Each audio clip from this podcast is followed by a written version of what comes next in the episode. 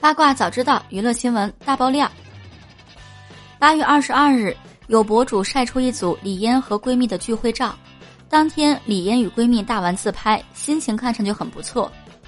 十五岁的李嫣身穿棕色的露肩背心，搭配花白牛仔短裤，长发披肩，比出剪刀手来。其他几位闺蜜虽然脸被挡住了，穿着打扮也个个相当有个性。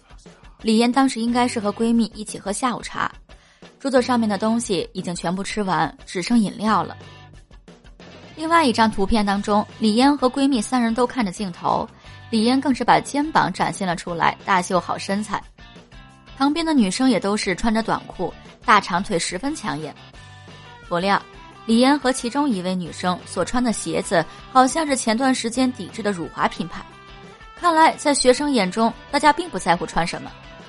最后一张照片。闺蜜几人拿着手机自拍，李嫣一头秀发披着，看上去有些乱。